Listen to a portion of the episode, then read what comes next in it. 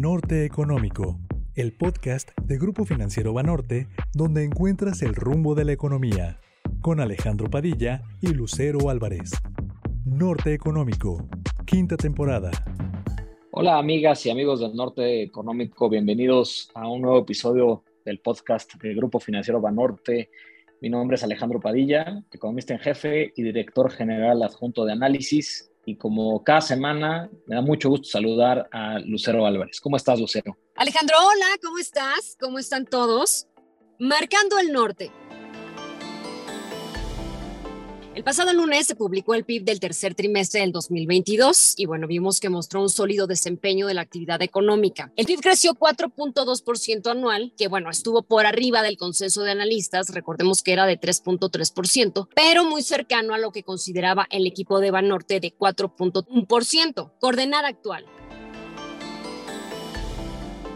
Alejandro, el reporte mostró fortaleza en este lapso respecto a lo que veníamos observando en el año. ¿Qué opinas?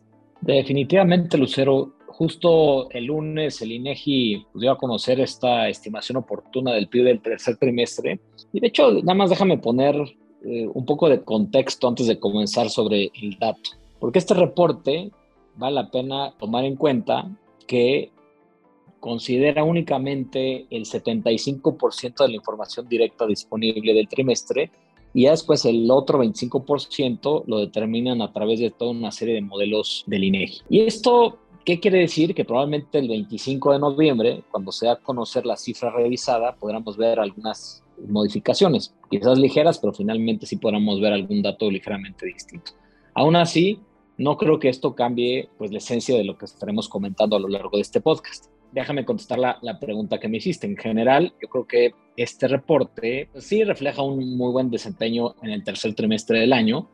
En términos secuenciales, es decir, este comparativo que se da trimestre contra trimestre, el incremento fue de 1%, un número pues yo creo que bastante sólido, especialmente si tomamos en cuenta que en el primer trimestre del año el crecimiento había sido de 1% también de manera secuencial en el segundo trimestre de 0.9%. Esto en general nos habla de una recuperación importante este año. Y de hecho, este buen desempeño lo vemos desde finales del año pasado. Llevamos cuatro trimestres consecutivos con estos crecimientos secuenciales.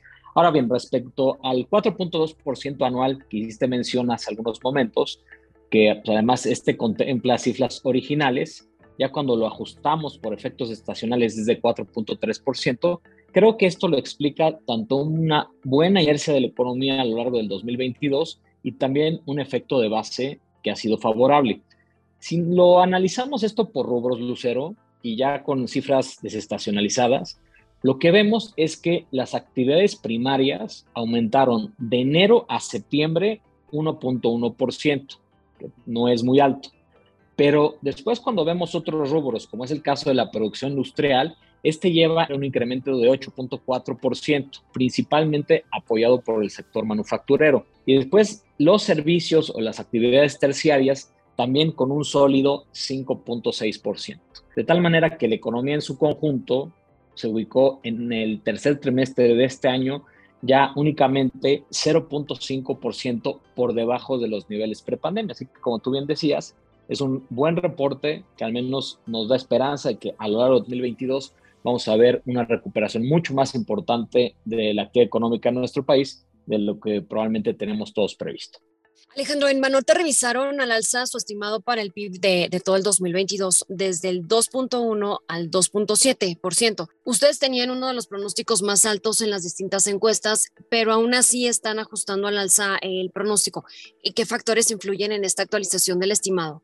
Efectivamente, Lucero. A, inicios de esta semana modificamos el pronóstico para el PIB de todo 2022, que tenemos previamente en 2.1%, como, como lo comentaste ya eh, bastante bien, por arriba de ya del consenso de analistas. De hecho, yo creo que a lo largo del año hemos estado consistentemente por arriba de lo que tiene el mercado y ahora aún así lo hemos aumentado a 2.7%. Un factor que tomamos en consideración para este año fue la reactivación de varios rubros de la economía. A lo largo del 2022 se mantenían con un rezago importante respecto a los niveles de pre-COVID y esto es justo lo que nos diferenciaba un poco en estas encuestas, por eso siempre estábamos un poco más arriba del consenso.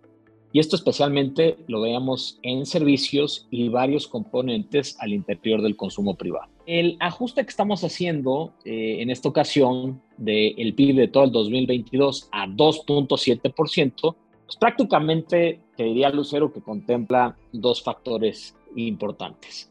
Primero, que la economía ha mostrado una recuperación mucho más vigorosa de lo que teníamos pensado originalmente, a pesar de que hemos observado diversos vientos en contra, como el conflicto en Ucrania, del cual recordabas que platicamos con mucho detalle con Verónica Ortiz en el episodio pasado, una política monetaria también más restrictiva en el mundo o inclusive las disrupciones en la cadena de suministros. Aún así, hemos notado dos importantes motores de recuperación este año, la demanda externa o todo lo que está relacionado al sector exportador, como el consumo privado, que además, pues es último, el consumo privado tiene un peso de casi dos terceras partes de todo el PIB. De hecho, este último se ha beneficiado por remesas que continúan en máximos históricos, de hecho con el último dato al mes de septiembre mostrando cinco meses consecutivos por arriba de la marca de los 5 mil millones de dólares recibidos mensualmente. También hemos observado mejores condiciones de empleo, así como un repunte en el crédito. Y yo creo que pues, el catalizador más importante ha sido definitivamente la mayor movilidad, lo cual pues, nos habla que ya las personas hemos retomado y regresado además a muchas de las actividades que hacíamos antes del COVID. Y bueno, eh, déjame hacer un paréntesis aquí, Lucero, porque nosotros hemos hecho análisis muy importante y, muy puntual sobre movilidad de manera desagregada por sectores y justo lo que nos muestran las cifras es una transición mucho más rápido hacia una nueva normalidad post pandemia. Eso yo creo que te explica en gran medida por qué la económica ha sido mucho más vigorosa a lo largo de estos algunos tres trimestres que hemos observado ya con cifras en el 2022. Pero bueno, creo que ya me detuve mucho en el primer factor. Ya el segundo factor detrás de nuestro ajuste está relacionado a una expectativa de menor desaceleración en el último trimestre del 2022.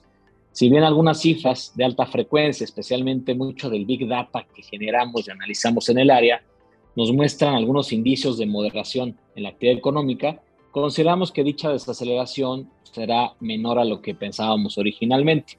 Y por ello es que pensando en prácticamente un bajo o nulo crecimiento secuencial en el cuarto trimestre, aún así es factible que podamos crecer en todo el año 2.7%, que es justo el número que tú comentaste, que es nuestro actual pronóstico para el PIB.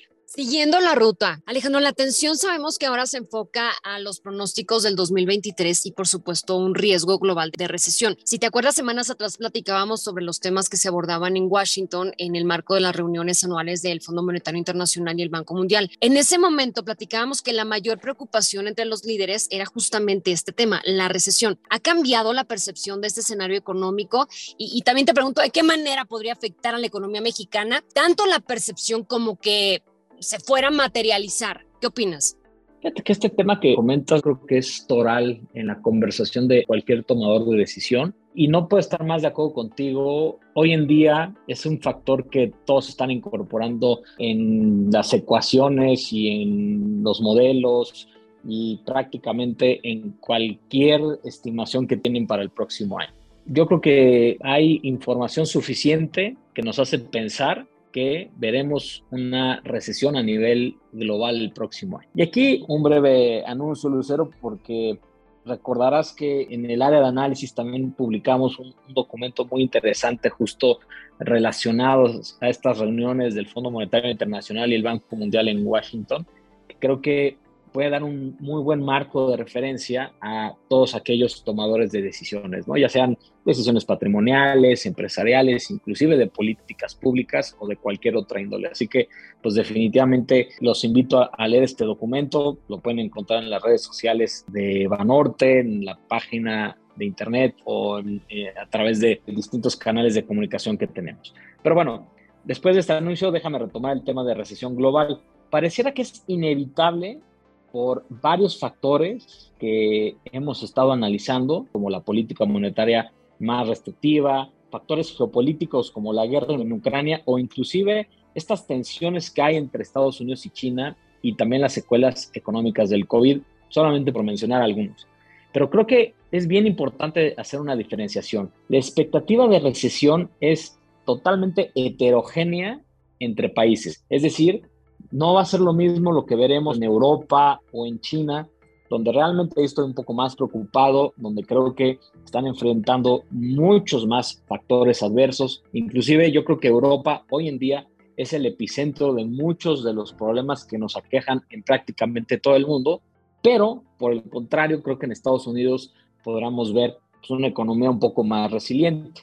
Y en este sentido, y como tú bien sabes, en Banorte tenemos una estimación de 0.8%, es decir, crecimiento es positivo, 0.8% para el PIB de Estados Unidos de todo el 2023. Consideramos que Estados Unidos entrará en una recesión, pero esta será moderada y de corta duración, pero que en todo el año podremos tener este crecimiento del cual hablé. Algunos de los factores detrás de esta expectativa es, por ejemplo, una estructura de mercado laboral mucho más sólida. Y yo creo que el reporte que se publicará este viernes con las nóminas no agrícolas y la tasa de desempleo podrán ilustrar en gran medida esta idea de que el mercado laboral sigue estando fuerte. También vemos un menor apalancamiento de familias y empresas que pues no se parecen en lo absoluto a lo que veamos a lo mejor en el 2008 y 2009 y eso creo que les va a permitir transitar de una mejor manera estos riesgos de recesión entre otros factores.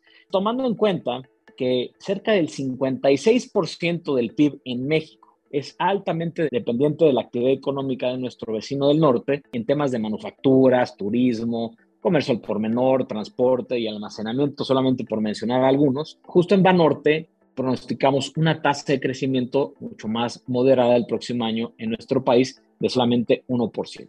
Entonces, de ese 2.7% del 2022 que platicamos hace algunos minutos, ahora para el 2023 somos un poco más cautelosos, aún así estimamos una tasa de crecimiento que va a ser menor de 1%. Es decir, esto es consistente con esta tesis de una recesión moderada y de corta duración.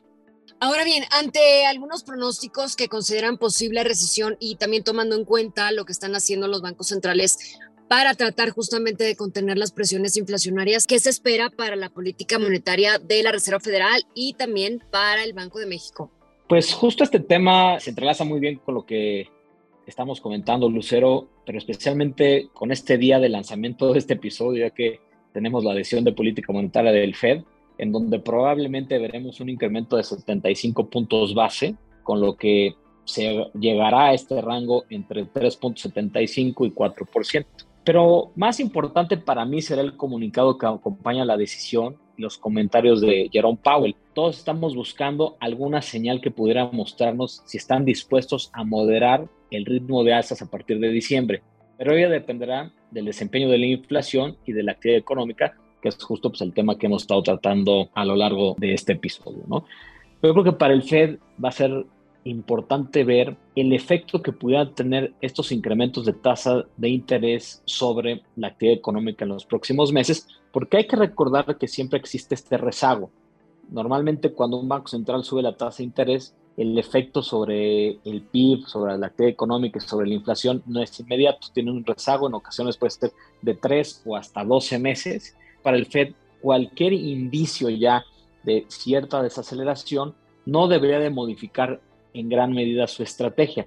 Sin embargo, si en algún momento vemos señales de una economía que se está debilitando a una mayor velocidad, actualmente no es el caso, entonces ahí sí el Fed podría estar considerando a lo mejor una estrategia totalmente distinta.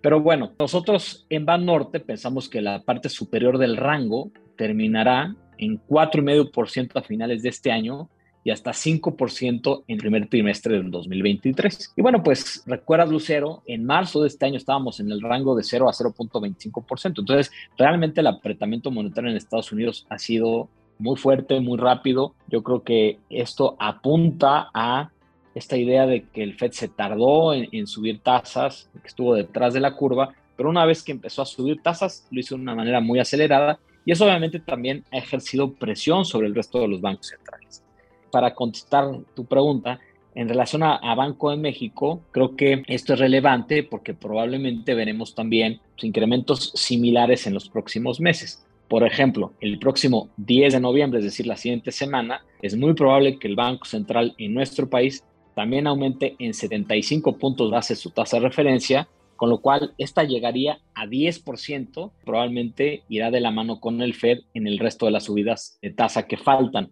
A lo mejor un poco distinto a lo que comentaba el subgobernador Gerardo Esquivel en uno de los episodios que tuvimos en esta temporada. Yo creo que va a ser fundamental para el Banco Central estar monitoreando y analizando cuáles son los determinantes de la inflación y obviamente el comportamiento de la misma, pero también por el otro lado ver pues, de qué manera puede ir subiendo tasas de interés de la mano con el Fed para dejar este diferencial de tasas entre México y Estados Unidos relativamente estable y con ello también darle pues un apoyo a una divisa, ¿no? Al peso mexicano, que pues hoy en día es de las que ha tenido el mejor comportamiento a lo largo del año. Así que como verás, Lucero, pues ha sido también un escenario bastante complejo para todos aquellos bancos centrales en un contexto en el cual seguimos viendo presiones inflacionarias, pero tenemos pues ya la vuelta a la esquina estos riesgos de recesión. Alejandro, y en otro asunto, ¿qué consideras que influye más eh, o que puede influir más en el ánimo para invertir? ¿Esta incertidumbre económica a nivel internacional o los beneficios que puede generar este gran tema del que muchos pues hablan, la relocalización de empresas? Eh, ¿Qué pasa con la inversión? ¿Qué pasa con el JET? ¿Qué opinas de la tendencia? Fíjate que ese es un tema bien interesante, Lucero, porque efectivamente puede ser un diferenciador importante para México, tanto en el corto como en el mediano plazo. Yo creo que esta nueva dinámica de comercio internacional abre una nueva ventana de oportunidad para nuestro país para poder pues, ganar participación de mercado, especialmente en las exportaciones que enviamos hacia Estados Unidos.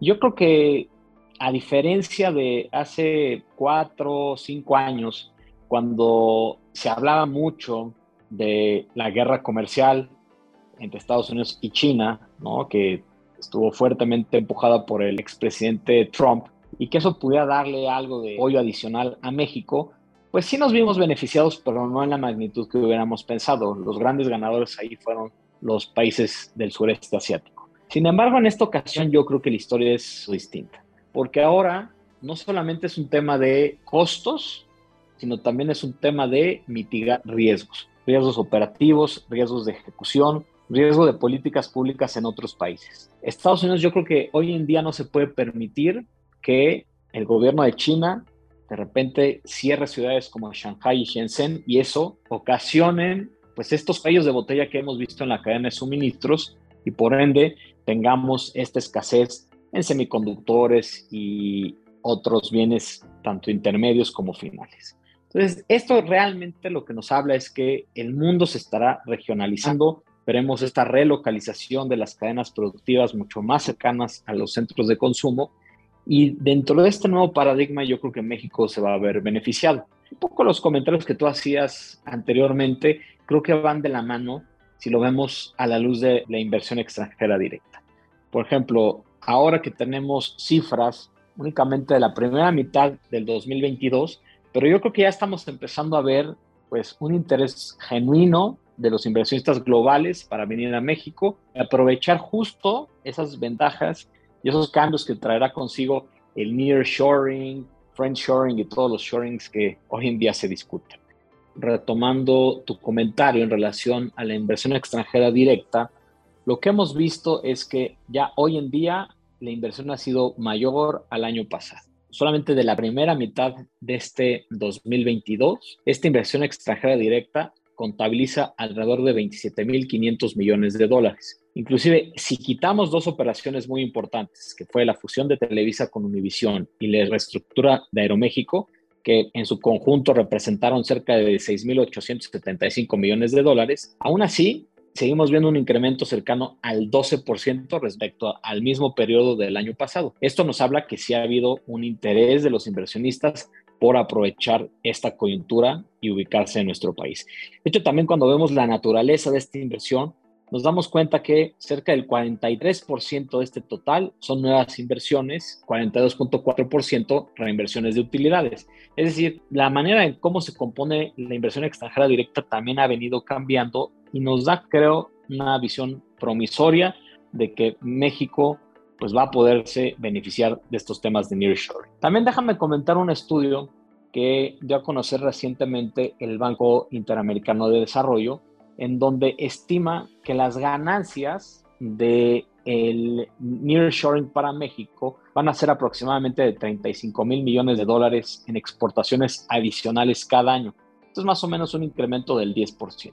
Esto abona a esta idea de que México puede beneficiarse de esta nueva cultura o este nuevo paradigma del comercio internacional. Ya lo estamos empezando a ver en la inversión extranjera directa, como lo comenté. Comenzamos a ver también las transacciones y en la movilidad y en la actividad económica que vemos especialmente en algunos clústeres industriales en la franja norte y en el centro de nuestro país. Y creo que hacia adelante es una muy buena oportunidad para que México siga siendo un jugador importante en el comercio internacional.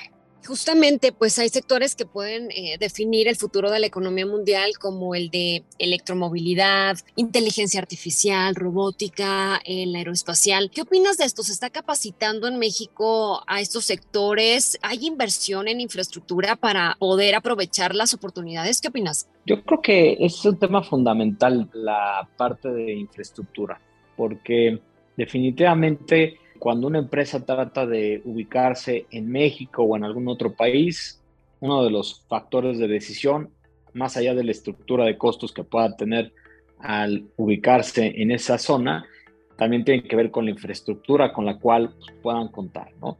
Yo creo que hay partes del país que tienen la infraestructura que permite este crecimiento, aunque sí vamos a requerir de ampliar esta red de infraestructura en el sector energético, en términos del agua, inclusive también en capital humano, como tú dices.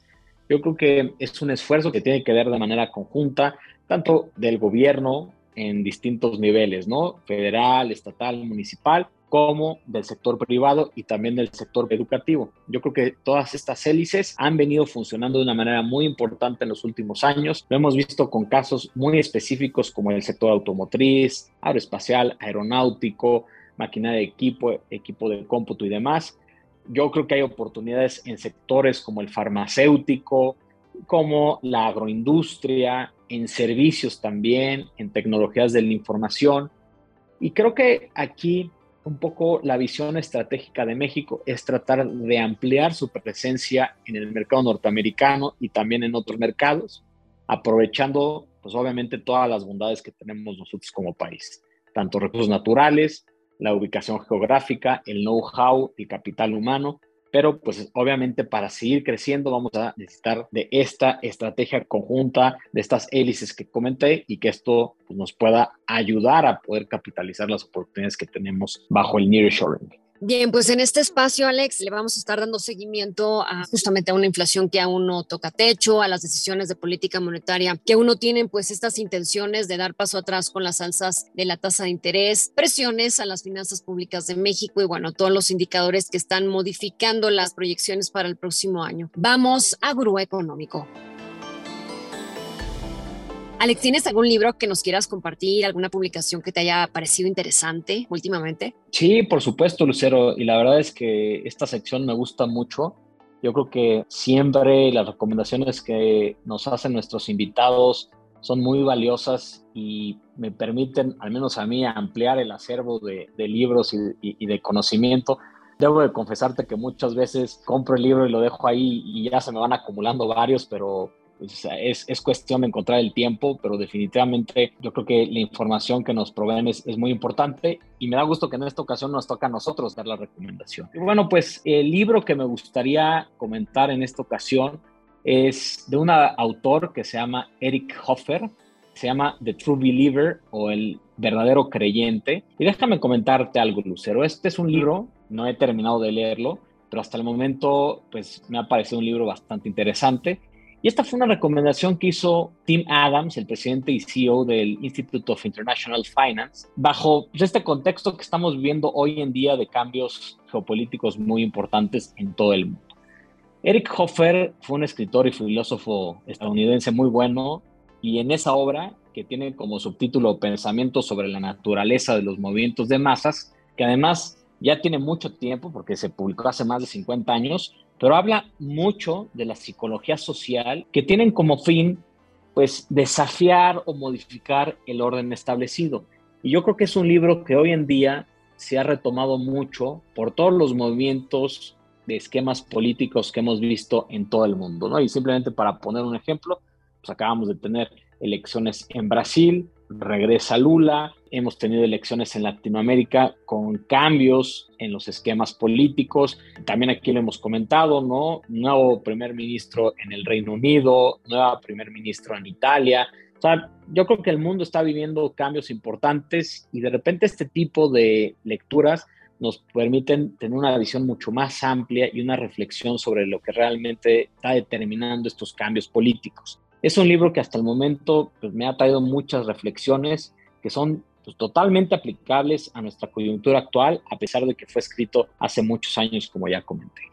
Así que pues espero que les guste. Pero a ver, Lucero, ahora tú dime qué libro te gustaría recomendarnos. Pues mira, en mi caso coincidimos un poco en el tema político, en el contexto que, que vivimos ahora. Sé que pasó el Halloween, pero continúa este tema de las elecciones en algunos lugares que también está de miedo en algunos sitios. Yo le recomiendo un libro justamente sobre política, se llama La silla embrujada. No es nuevo, es como de los años 80. El autor es Carlos Elizondo. Y bueno, cuenta entre muchas cosas como un perfil, incluso con muy, muy buenas intenciones de cambiar un país, llega la presidencia de una nación y cómo las cosas pueden ir cambiando cuando ocupa el cargo. Este cargo, en este caso, lo llaman la silla embrujada. Está bueno, está interesante, sobre todo por este contexto político del que hablas, en el que vivimos y, sobre todo lo que se está presentando en, en América Latina. No, pues muy buena recomendación, estimada Lucero, y llegando al norte. Empecemos con, yo creo que la conclusión de los puntos más importantes de esta conversación que tuvimos. El primero es que en Banorte revisamos al alza nuestro pronóstico del PIB del 2022, que anteriormente era de 2.1% y ahora lo tenemos en 2.7%. A nivel internacional, las cadenas de suministro aún se ven amenazadas, el mundo se está regionalizando y México no se queda atrás y también este riesgo y temores sobre una recesión en el 2023 a nivel global, en donde probablemente veremos una diferenciación entre países. Pensamos que será mucho más resiliente Estados Unidos y eso pudiera permitirle a México también transitar de una mejor manera estos riesgos. Alex, pues nos vamos. Pues muchísimas gracias, Lucero. Muchísimas gracias a todos nuestros escuchas y eh, los esperamos la siguiente semana con una entrega más de Norte Económico. Les mando un fuerte abrazo. Gracias, cuídense todos. Norte Económico, quinta temporada.